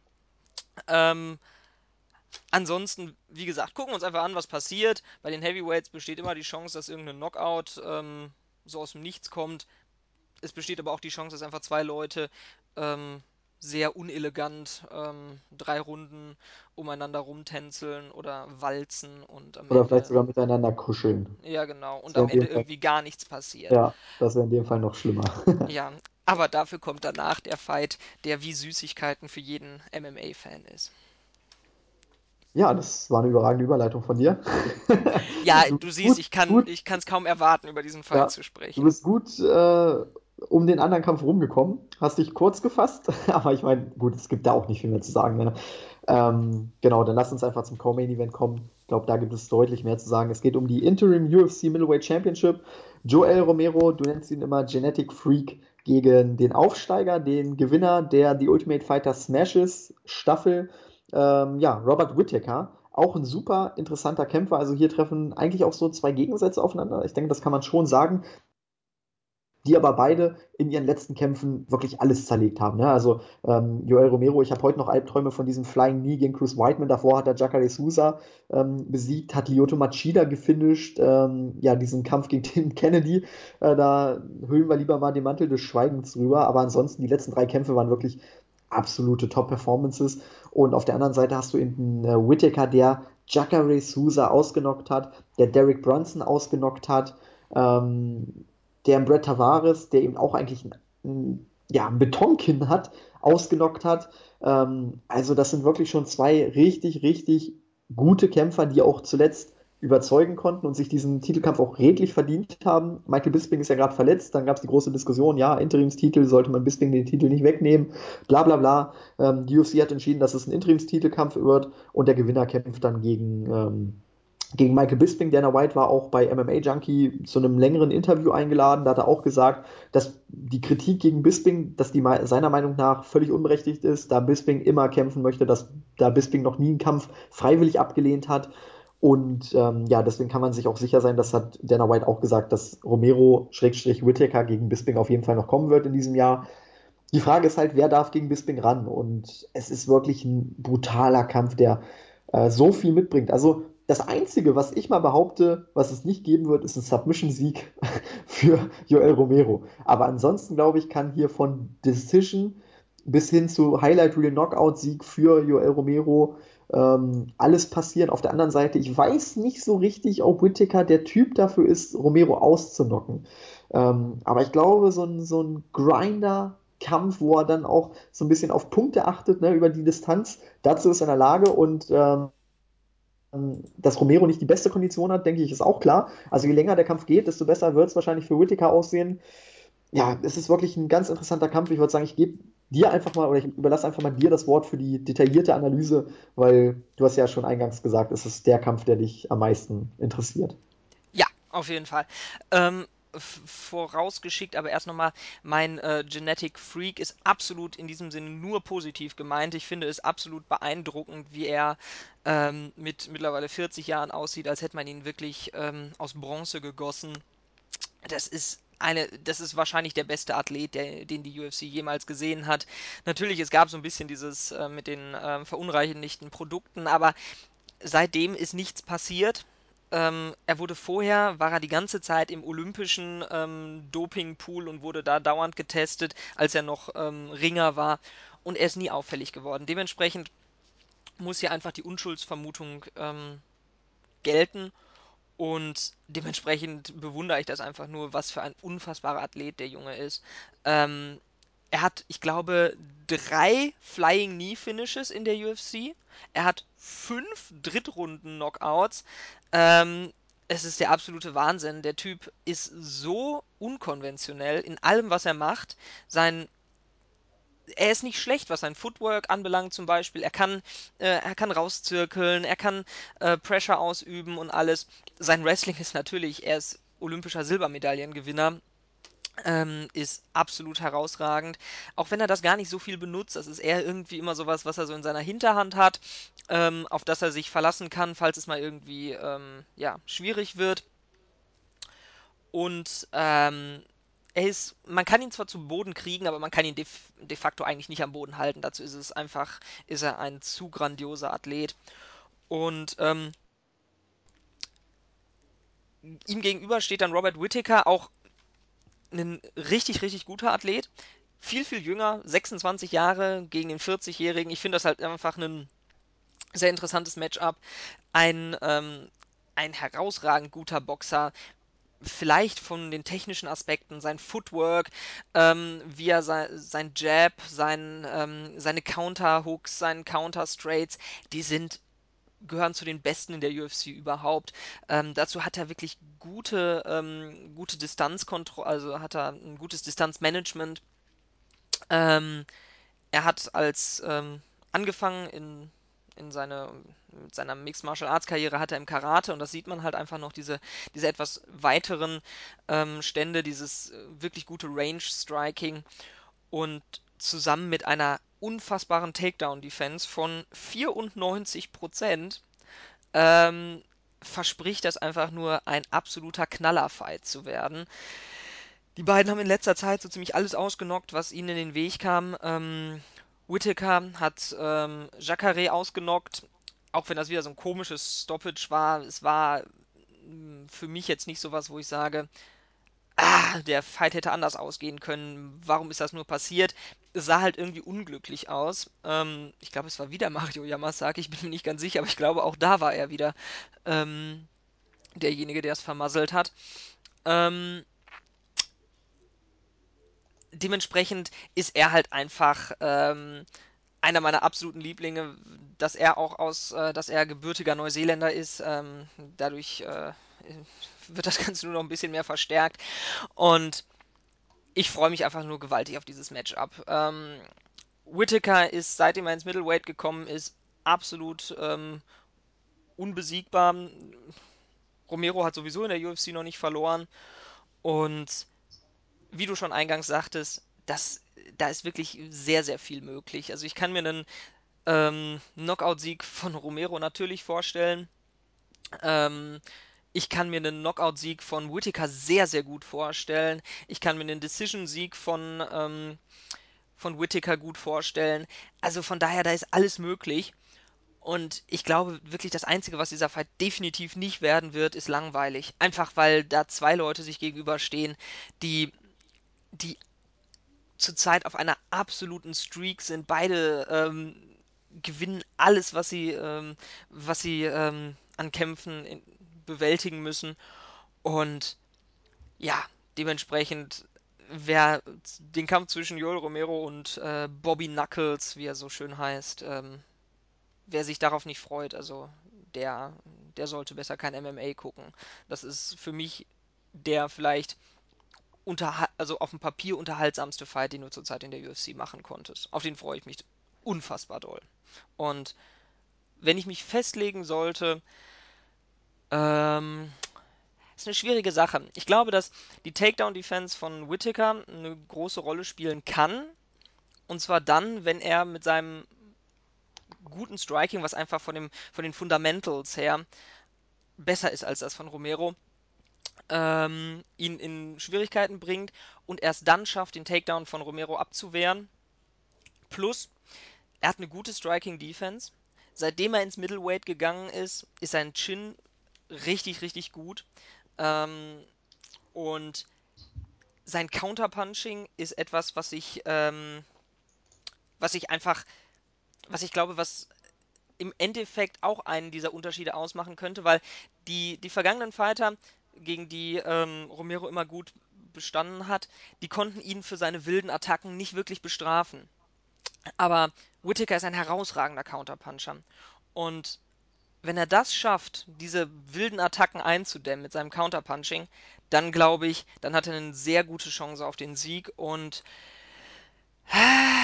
ich sag einfach mal, weil Romero, man kann ihn verletzen auf den Füßen, hat Tim Kennedy geschafft, bis ähm, Romero den Stuhl rausgeholt hat.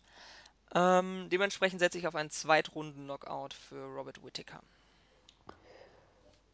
Puh, schwierig, schwierig. Also mein Herz sagt einfach Robert Whittaker, weil ich kann mit Romero nichts anfangen. Ich finde seine Art und Weise, wie er sich präsentiert, auch seine Post-Fight-Interviews finde ich immer so, oh, das ist einfach Change the Channel Heat, richtiges X-Pack Heat.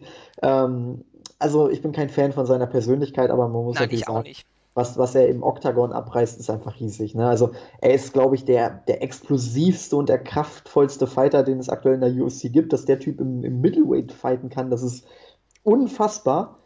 Ähm, einfach seine Explosivität, seine Power, ne? Wie gesagt, gegen Chris Whiteman oder auch gegen, ähm, gegen, gegen, wie war das? Ach genau, gegen Lyoto Machida, einfach wie er aus dem Nichts wirklich explodiert und zack, den Gegner ausnockt. Das war teilweise wirklich unfassbar. Und äh, ich glaube, die Gegner haben auch einfach extrem viel Respekt vor seiner Explosivität. Ne? Man, man denkt sich, oh, ich will jetzt nicht nach vorne gehen, dann fange ich mir den Konter ein wie Chris Whiteman. Das war ja, glaube ich, ein Takedown-Versuch, den er da abgewendet hat mit dem Kniestoß.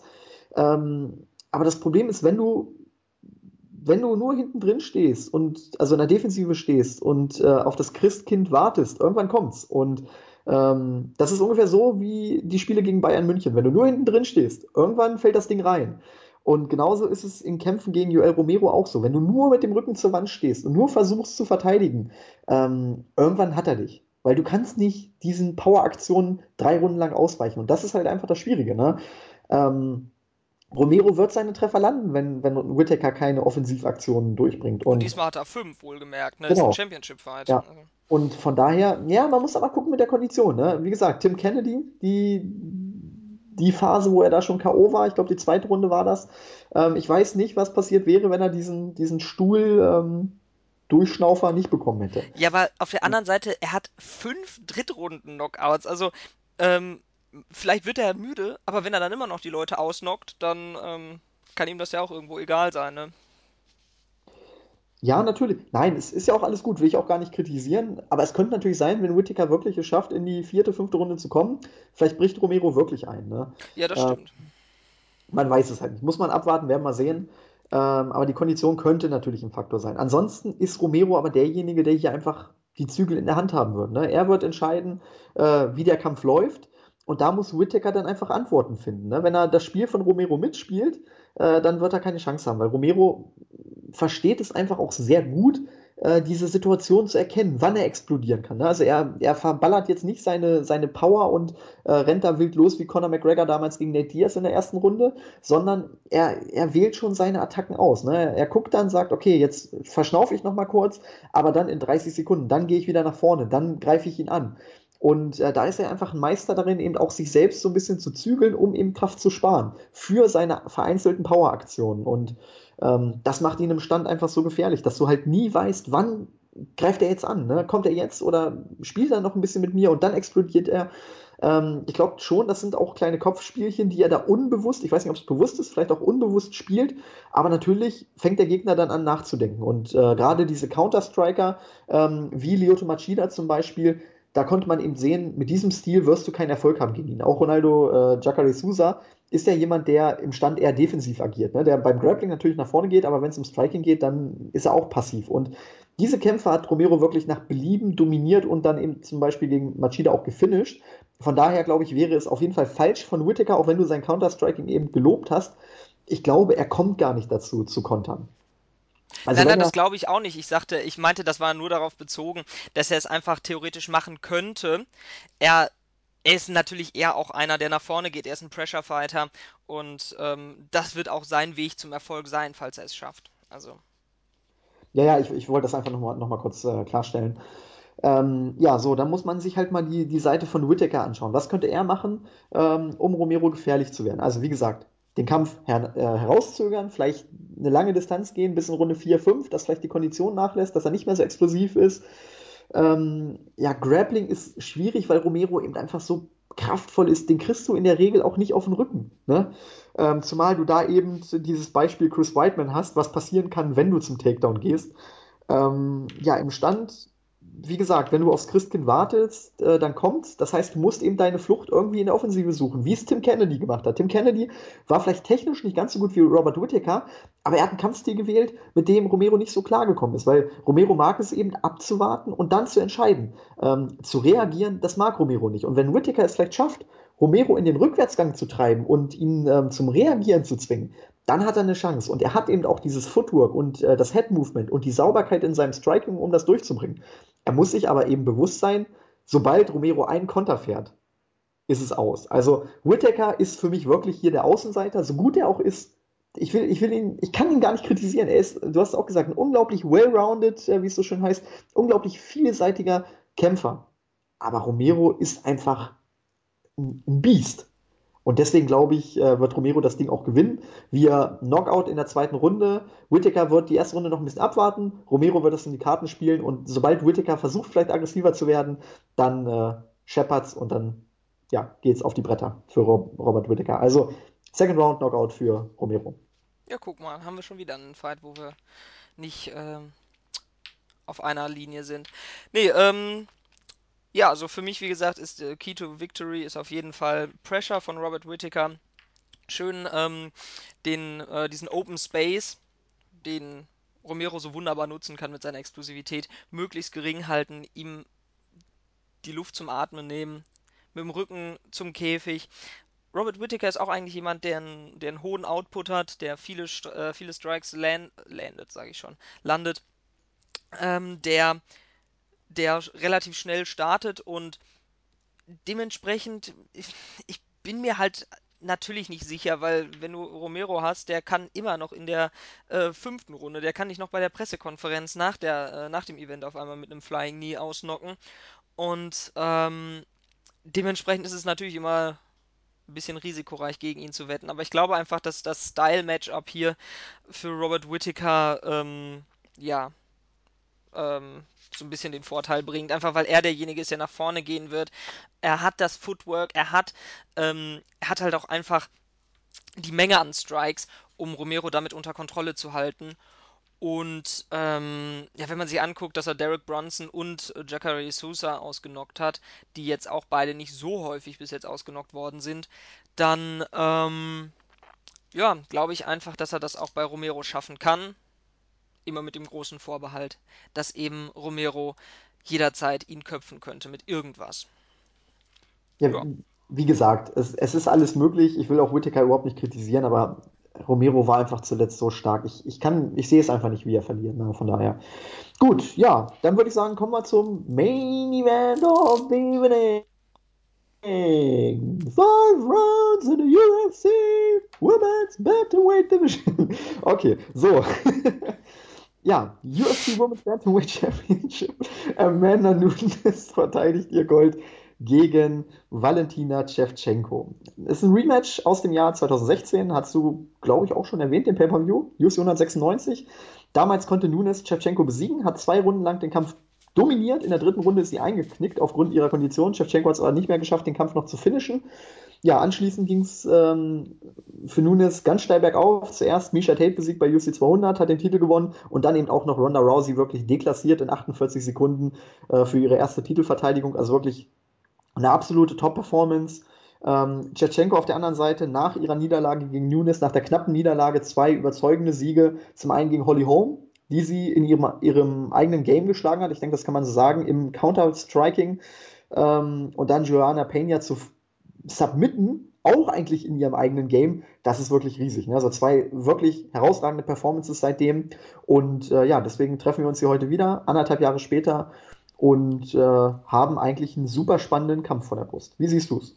ja, definitiv. Also, ähm, dass die beiden aufeinandertreffen, das ist äh, die einzig richtige Entscheidung jetzt im Main Event. Die beiden dominierenden Frauen der letzten Jahre in der ähm, Bantamweight Division. Nunes hat eine unfassbar gute Entwicklung gemacht von jemandem, der ähm, ja immer ein großartiger Athlet war, viel Herz hatte, aber technisch, speziell im Striking, nicht wirklich gut war, nicht gut konditioniert, kein guter Gameplan zu jemandem, der durch eine ganze Division durchgerollt ist, wie so eine Dampfwalze. Sie hat damals ähm, gegen Shevchenko eine gute Performance abgeleistet, aber seitdem ähm, hat sie sich meiner Meinung nach noch deutlich weiterentwickelt. Ihr Striking ist nochmal ist noch mal viel, im Englischen sagt man so schön, crisper geworden, sprich es ist mehr, ähm, es ist energieeffizienter geworden, es ist ähm, technisch besser geworden. Und Shevchenko ist natürlich auch eine herausragend gute Kämpferin. Der Kasus Knacktus in der ganzen Geschichte wird meiner Meinung das sein, dass Valentina Shevchenko einfach kein Bantamweight ist. Ähm, Shevchenkos ideales Kampfgewicht wäre die 125er Division, meiner Meinung nach, und ich stehe da auch nicht so ganz alleine. Und man hat schon im ersten Fight gesehen, dass Amanda Nunes einfach speziell in den ersten beiden Runden ihr athletisch so sehr überlegen ist, dass selbst ähm, sie Situationen, die vielleicht positionstechnisch nicht vorteilhaft für sie sind, trotzdem äh, zu ihren Gunsten entscheiden kann. Einige Scrambles gab es da im ersten Fight, wo sie einfach durch ihre pure ähm, physische Überlegenheit ähm, Shevchenko zu Boden kriegen konnte. Ähm, die große Geschichte des ersten Kampfes war ja dann, dass eben Nunes in den ersten beiden Runden ihre Energie verbraucht hat und in der dritten Runde war dann so ziemlich alles futsch. Mit der Energie war auch das Footwork weg, damit waren, ähm, war das Clinching-Game weg, die Takedowns waren, es war alles weg. Und da muss man jetzt einfach gucken, wie sich das Ganze entwickelt hat. Wir haben in diesem Fight, haben wir nicht drei, sondern fünf Runden. Das würde prinzipiell eher für Valentina Shevchenko sprechen. Auf der anderen Seite ist das jetzt der dritte Fight in Folge, der ein Fünf-Runden-Fight ist, auf den sich Amanda Nunes vorbereitet. Und der erste Fight war wiederum, äh, also zwischen den beiden, war der allererste, nachdem sie American Top Team ähm, beigetreten ist. Und seitdem ist sie halt bei American Top Team. Und American Top Team ist wirklich ein äußerst gut aufgestelltes Gym mit einem riesigen Roster, mit einem großen ähm, Who is Who von Athletiktrainern, Konditionstrainern, ähm, Nutritionists und allem Pipapo. Und ähm, Mike Brown, ihr Head Coach, ist ähm, einer der besten im, äh, im MMA überhaupt. Und ich kann mir nicht vorstellen, dass sie nicht intensiv speziell ähm, speziell bei, bei dem dritten Fünf-Runden-Kampf, auf den sie sich jetzt vorbereitet hat, ähm, nicht auch wirklich extensiv an, ihrem, äh, an ihrer Konditionierung gearbeitet hat. Und nochmal, ihr Striking hat sich auch verbessert. Und wenn sich das Striking von einem verbessert, dann arbeitet man meistens energieeffizienter. Im ersten Fight gab es speziell in der ersten Runde einige wilde Headkicks, die prinzipiell ähm, vielleicht gut sind, um Distanz zu überbrücken, um zu pressern, um die Distanz ähm, für den Gegner wiederum hochzuhalten, aber natürlich extremst energiefressend sind. Und ich glaube, dass ähm, sowohl die Konditionierung bei ihr besser geworden ist, als auch äh, ihre Effizienz. Das heißt, sie wird mehr Energie haben und sie wird die Energie, die sie hat, besser einsetzen. Dementsprechend wird sie ihre athletische Überlegenheit länger als im ersten Fight ähm, durchbringen können. Und da ihr Striking noch besser geworden ist, glaube ich an einen dritten erste Runden Knockout von ähm, Amanda Nunes. Weil sie ist definitiv die bessere, also äh, die, die kraftvollere Strikerin.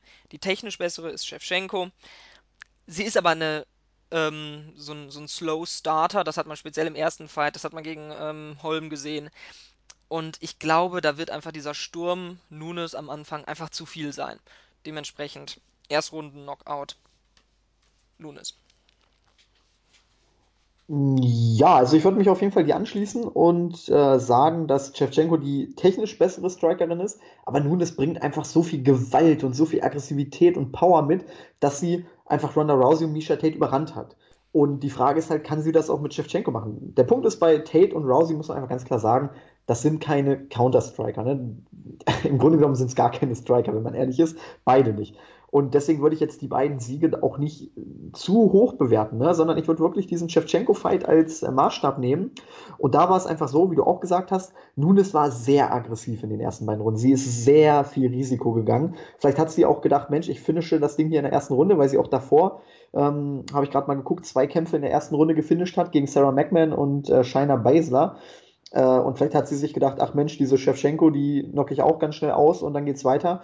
Und vielleicht war sie einfach selber zu arrogant, zu, ähm, ja, vielleicht hat sie sich einfach auch ein bisschen überschätzt. Ne? Also, dass sie gedacht hat, hier, das mache ich mit links.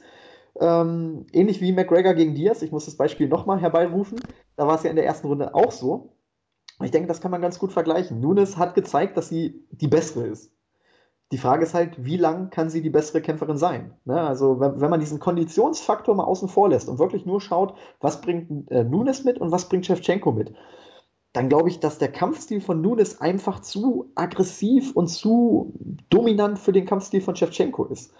Ähm, der Vorteil von Shevchenko war in ihren letzten beiden Kämpfen gegen Holly Holm sowieso und auch gegen Juliana Pena, dass dass beides Kämpferinnen waren, die eben auch etwas passiver kämpfen. Ne? Also gerade Holly Holm ist ja dafür bekannt, passiv zu kämpfen und auch Pena gilt jetzt nicht als die, als die Amanda Nunes 2.0, die auch aggressiv und blind nach vorne rennt, sondern auch sie ist eine, die wartet auf den Moment für den Takedown und dann geht sie eben auf, auf ihr Grappling. Aber es ist eben auch nicht so, dass sie von der ersten Minute an wie ein Damien Maya oder so äh, permanent auf den Takedown ist, sondern sie orientiert sich auch erstmal, guckt. Und ich glaube, diese Stile haben Shevchenko auch einfach besser in die Karten gespielt. Bei Nunes ist es eben so, dass es genau das Gegenteil. Von der ersten Minute an, wie du auch schon gesagt hast, rennt die auf dich drauf und will dich eigentlich in Grund und Boden prügeln. Und äh, ich glaube, da fehlt Shevchenko dann auch so ein bisschen die Lösung oder die Lösungen.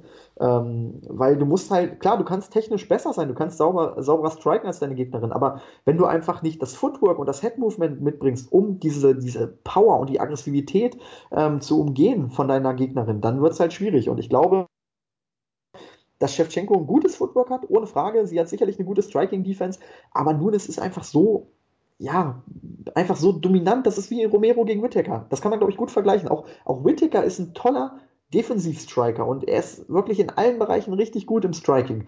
Aber Romero bringt einfach diese Power, er ist unstoppable. Und, und genau das ist bei Nunes ähnlich. Auch die, wenn die auf dich zurennt, du schaffst es auch nicht, sie mal zu treffen, dass sie eben sich einen Konter fängt. Ne? Weil Shevchenko jetzt auch nicht unbedingt eine Knockout-Artistin ist. Also ich habe immer so das Gefühl, ihr fehlt so ein bisschen die Knockout-Power.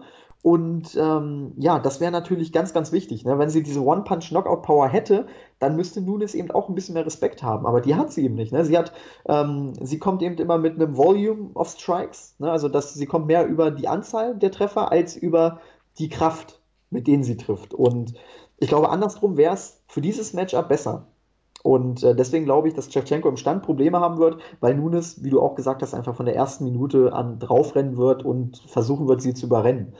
Ja, und dann kommt halt dieser große Konditionsfaktor äh, ins Spiel. Ne? Du hast gesagt, sie hat sich sicherlich auf zwei Fünf-Runden-Kämpfe vorbereitet, aber ich, ich weiß nicht. Also ich glaube, ihr Stil ist trotzdem intensiv genug, um vielleicht nach der dritten Runde äh, das Ganze dann doch etwas schwieriger zu machen. Und dann kommt natürlich die Zeit von Valentina Shevchenko. Also ich will hier Valentina Shevchenko nicht chancenlos darstellen. Ne? Also die, gerade dieser Konditionsfaktor könnte sehr, sehr interessant werden in den späteren Runden. Aber dahin muss sie halt erstmal kommen und das wird verdammt schwierig. Ähm, sie wurde auch, auch also ihr, ihr Grappling, klar, sie hat jetzt dieses Submission-Finish gegen Pena, aber sie ist jetzt auch nicht dafür bekannt, eine herausragende Grapplerin zu sein. Ne? Sie hatte da die Top Control gegen Nunes in der dritten Runde, aber dann, sie war ja nicht irgendwie dran, äh, drauf und dran, äh, Nunes zu finishen. Und von daher glaube ich schon, dass Nunes im Stand einfach zu stark sein wird. Und äh, ja, ich würde mich dir anschließen. First oder vielleicht sogar Second Round erst äh, Finish zugunsten von Amanda Nunes. Ähnlich wie Romero. Also ich glaube, die beiden Kämpfe werden sehr ähnlich aussehen, einfach mit Nunes und Romero als, als Alpha-Tiere, die ja von nur ganz, ganz wenigen Leuten, wenn überhaupt, gestoppt werden können. Also Second Round äh, Knockout zugunsten von Amanda Nunes. Ja, das klingt doch gut. Ja, also ich, man kann es definitiv nicht ausschließen, das ist auch ein, eine Entscheidung zugunsten von Shevchenko. Das würde ich sozusagen als zweite Option, ähm, das zweitwahrscheinlichste Ergebnis ist ein, ist ein äh, Decision-Sieg für, Nun, äh, für, für Ich, Shevchenko. ich dachte jetzt, du sagst, dass das zweitwahrscheinlichste Ergebnis ist ein Sieg von Shevchenko. Ja, guck einer an. Und wenn das erstwahrscheinlichste ein Sieg von Nunes ist. Ja, ich hau Weisheiten raus hier am laufenden Band. Ähm, Nee, ähm, ich kann mir auch rein theoretisch, wenn Nunes tatsächlich ganz fürchterlich abbauen sollte, konditionsmäßig, es kann, man kann ja auch einfach mal einen schlechten Tag haben. Der Weightcut läuft kacke und dann ist man irgendwie konditionell einfach nicht gut dabei, dann kann es auch mal passieren, dass man dann spät gefinisht wird. Ähm, aber ich glaube, die wahrscheinlichsten ähm, Ergebnisse sind tatsächlich ein früher, ein frühes Finish für Nunes oder eine Decision für Shevchenko. Und ich glaube aber, dass das tatsächlich späte Stoppage zugunsten von Shevchenko. Kann ich mir auch vorstellen, dass. Ich erinnere mich da an diesen Kampf Jose Aldo gegen Max. Nee, Quatsch, wer war denn das? Oh, wie heißt denn der? Damals UFC 129. Oh Gott. Ich bin Ich nicht Ariel. Helwani, Red, red kurz weiter, red kurz weiter. Ich mache mich kurz schlau. Mir fällt der Name nicht ein. Ähm, ja, ich kann mir theoretisch auch einen Decision-Sieg für Nunes vorstellen, wenn ihre Konditionierung so gut geworden ist, dass sie die drei Runden entspannt mitnimmt und dann halt die letzten beiden verliert, dann gewinnt Mark sie immer. Hominick. Ah, dann gewinnt sie immer noch ähm, mit äh, 48, 47. Genau. Also von daher, ja, es ist vieles deswegen, möglich und wenn ihr könnt euch alle übrigens auch bei YouTube nochmal den ersten Fight angucken, den gibt es in voller Länge von der UFC zur Verfügung gestellt. Der war richtig unterhaltsam, da war viel los und ähm, ja, dementsprechend, ich glaube, das wird ein sehr unterhaltsamer Main Event. Zwei sehr unterhaltsame Main Events. ja, also ich finde, Frauenfights sind immer interessant. Also, weil einfach die, die Es hat Frauen irgendwie was anderes. Es ist Ja, irgendwie, bei, bei den Frauen habe ich mal so das Gefühl, da spielt diese, dieser Taktikfaktor spielt da nicht so eine große Rolle wie bei den Herren. Ne? Also du hast halt gerade in der, in der Top-Region hast du fast in jeder Division eigentlich einen Taktiker als, als Main-Eventer oder der zumindest an der Spitze steht. Ähm, egal, ob das Miocic ist, ob das ein Cormier ist. Gut, Bisping kann man da vielleicht mal außen vor lassen. Ähm, aber eben auch ein, auch ein McGregor oder wenn du dann weiter runtergehst, ein Demetrius Bisping Johnson. hat gegen, ähm, gegen Hendo auch sehr taktisch gekämpft. Also natürlich hat er da zwei H-Bombs gefressen, aber an, ansonsten war das ein taktisch äh, und Mhm. strategisch einwandfreier Fight von ihm. Ja, oder, oder Woodley ist ja auch ein gutes Beispiel. Also da sieht man Definitiv. schon, dass, dass die, dass bei den Herren eigentlich hauptsächlich die Taktiker ähm, den. Ton geben. Ja, ja, deswegen Demetrius Johnson ich ja auch noch gesagt. Ach so. Ähm, ähm, ja, und bei den Damen eigentlich, ob das eine Jan Jacek ist oder eben auch eine Amanda Nunes, das sind beides Kämpferinnen, die immer unterhaltsame Kämpfe äh, bieten. Also bei Jan Jacek zum Beispiel kann ich mich an keinen langweiligen Kampf erinnern. Und bei Nunes, wenn ich jetzt mal die letzten beiden Kämpfe mir, oder die letzten drei mit dem Shevchenko-Kampf, das waren auch drei richtig gute Kämpfe. Ne? Klar, zwei Finishes gegen Auch gegen Rousey, Sarah. McMahon war super. Ja, Gegen Cat Zingano, da hat sie auch die ersten beiden Runden dominiert und wurde dann in der dritten von Zingano gefinisht. Das war der Fight, mit dem Zingano sich damals den Titelkampf gegen Rousey verdient hat. da hat, hat Ähm, Zingano, hat Zingano doch äh, Nunes diesen DDT verpasst, ne? War das nicht der ja, Kampf? es war eher so ein Snap-Suplex irgendwie. Und zwei, zweimal sogar im Ja, Fight. ja. Zweimal. Und ähm, ja, ich weiß nicht. Also ich bin persönlich sehr, sehr glücklich, dass tatsächlich, ähm, ich weiß nicht, MMA ist wirklich eine der ganz wenigen Sportarten, wo äh, Frauen wirklich ähm, fast auf dem gleichen Level sind wie die Männer. Wenn man sich anguckt, im letzten halben Jahr, wie viele Events von Frauen geheadlined worden sind. Ich weiß nicht, letztes Jahr im Dezember war das Vincent gegen Waterson, ähm, Nunes gegen Rousey, Shevchenko gegen Pena, ähm, De Randamir gegen Holm. Also irgendwie, ich finde das wirklich schön, weil man einfach dadurch eine viel größere Bandbreite noch hat. Und ähm, wir wollen nicht unterschlagen, dass Ion Jacek natürlich ähm, eine strategisch herausragende Fighterin ist. Ihr Kampf gegen ähm, Jessica Andrade war für mich eine der besten Performances, die ich jemals gesehen habe. Das war ein, ein Masterpiece. Und ähm, ja, wenn ihr den nochmal gucken wollt, guckt den mal bitte an. Herausragend. Footwork at its finest. Ja, Ja, dem gibt es eigentlich nicht mehr viel hinzuzufügen, oder? nö. Ähm, Ach, warte, noch eine kurze Sache. Ähm, für alle, einen Tag vorher gibt es noch eine Fight Night. UFC ähm, TUF Finale. woll- warte, dann, dann lass mich ganz kurz UFC 213 abschließen, dann Okay, kannst du noch ganz kurz bitte, was bitte. auf das äh, TUF-Final Ich möchte ähm, nicht in deinen Plan reingrätschen. Ich wollte gerade sagen, wir sind ja fast schon am Ende oder wir, wir müssen langsam zum Ende kommen. Ähm, ich wollte noch ganz kurz sagen, also ich habe noch mal recherchiert. Der Pay-Per-View ist zu sehen bei Sky, Sky Select. Äh, wenn ihr Sky, Sky-Kunde seid, könnt ihr es da bestellen. Ähm, für 15 Euro Bestellnummer 701, ab 4 Uhr dann, drei Stunden Pay-Per-View. Oder eben ganz klassisch bei Run Fighting, da kostet das Event äh, 14,99 Euro. Also für die Schnäppchenjäger unter euch, Run Fighting ist 1 Cent billiger. Da müsst ihr euch aber auch nicht äh, anmelden oder ein Abo abschließen, sondern da müsst ihr euch einfach nur einen Account machen, äh, ohne irgendwelche weiteren Verbindlichkeiten und ihr könnt das Event separat bestellen. Bei Sky müsst ihr euch eben noch einen Account bzw. einen Vertrag abschließen, ein Abo machen. Äh, das ist sicherlich schwieriger. Deswegen, also Runfighting und Sky sind die Adressen für euch. So, und jetzt kannst du noch mal ganz kurz zum die Ultimate Fighter Finalkampf oder beziehungsweise Main Event kommen und dann soll es das auch gewesen sein. Genau, wir haben nämlich noch einen Tag vorher haben wir noch das TOF, äh, TOF, TUF Finale, äh, das Redemption Finale. Und äh, im Main Event treffen äh, Michael Johnson, der als letztes gegen Khabib verloren hat bei 205, aber trotzdem auch kein schlechter Fighter ist, gegen den ehemaligen WSOF Lightweight Champion Justin Gaethje, der speziell Hardcore-Fans dafür bekannt sein dürfte, dass er einfach ein ganz, ganz kranker Typ ist. Ähm, sein Rekord ist 17-0. Ähm, das ähm, ist ein bisschen, ähm, ja, es erweckt vielleicht den falschen Eindruck. Der Gute könnte auch gut mit einem 13-4er-Record hier sein oder so. Der ist, ähm, ich weiß nicht, Defensive ist ein Fremdwort für ihn. Der geht nach vorne und dann gibt's, ähm, dann gibt's richtig aufs Maul. Und wirklich auch in dem Sinne. Der ist kein großer Techniker, er ist jetzt kein, er ist jetzt nicht schlecht in der Technik, aber ähm, er ist ein guter Wrestler dabei auch. Aber das ist alles super wild. Er steckt jeden Fight unglaublich viel ein. Und das wird einfach ein verdammt unterhaltsamer Fight. Guckt es euch an. Es würde mich wirklich sehr wundern, wenn nicht einer von den beiden ausgenockt werden würde. Und ja, das soll es gewesen sein. Ja, da musstest du einfach nochmal promoten, ne? Da wolltest du nochmal den Dana White rausnehmen. Ja, Justin Gaethje, hallo. Ja, nein, ist, ist, ist, auch wirklich, ist auch wirklich ein interessanter Kampf, ohne Frage. Den sollte man so lange genießen, wie es ihn noch gibt, weil der wird keine lange Karriere haben. Ähm, nee, absolut nicht. Aber es ist halt auch wirklich cool gemacht. Ne? Du kannst im Grunde genommen von Freitag auf Samstag schon mal so ein bisschen ähm, ja, den Schlafrhythmus an, an, den, genau, an den Rhythmus gewöhnen, dann hast du eben danach, am Tag danach, den großen Pay-Per-View. Ähm, der Vorteil ist auch, die Fight Night ist in voller Länge auf dem Fight Pass zu sehen, also man muss da auch nicht irgendwas kaufen oder so, sondern der Fight Pass ist ja auch für einen Monat kostenlos, also wer sagt, den Fight Pass möchte ich nicht bezahlen, dann holt, holt man sich den eben für den einen kostenlosen Monat, guckt die beiden Events, äh, hat dann, glaube ich, auch noch etliche weitere. Also ein Monat, da ist ja 214 sind die Prelims noch mit dabei. Ja, ich glaube, eine Fight Night ist noch, also es ist wirklich eine Menge, wenn ihr euch das Ding jetzt holen solltet, ähm, was ihr damit drin habt für den kostenlosen Monat. Und ähm, ja, deswegen, also das Ultimate Fighter Finale kann man sich sicherlich anschauen, einfach wenn man Bock hat auf MMA und dann der Pay-Per-View, gerade die Pay-Per-View-Card ist dann schon, ich würde sagen, ein kleines Muss. Ja, soweit, so gut. Ich denke, dann haben wir auch alles besprochen. Wir werden natürlich auch im Laufe der Woche weiter über das Event berichten, große Previews zu den beiden Events oder beziehungsweise nicht über das, sondern über die Events äh, werden wir große Previews bringen.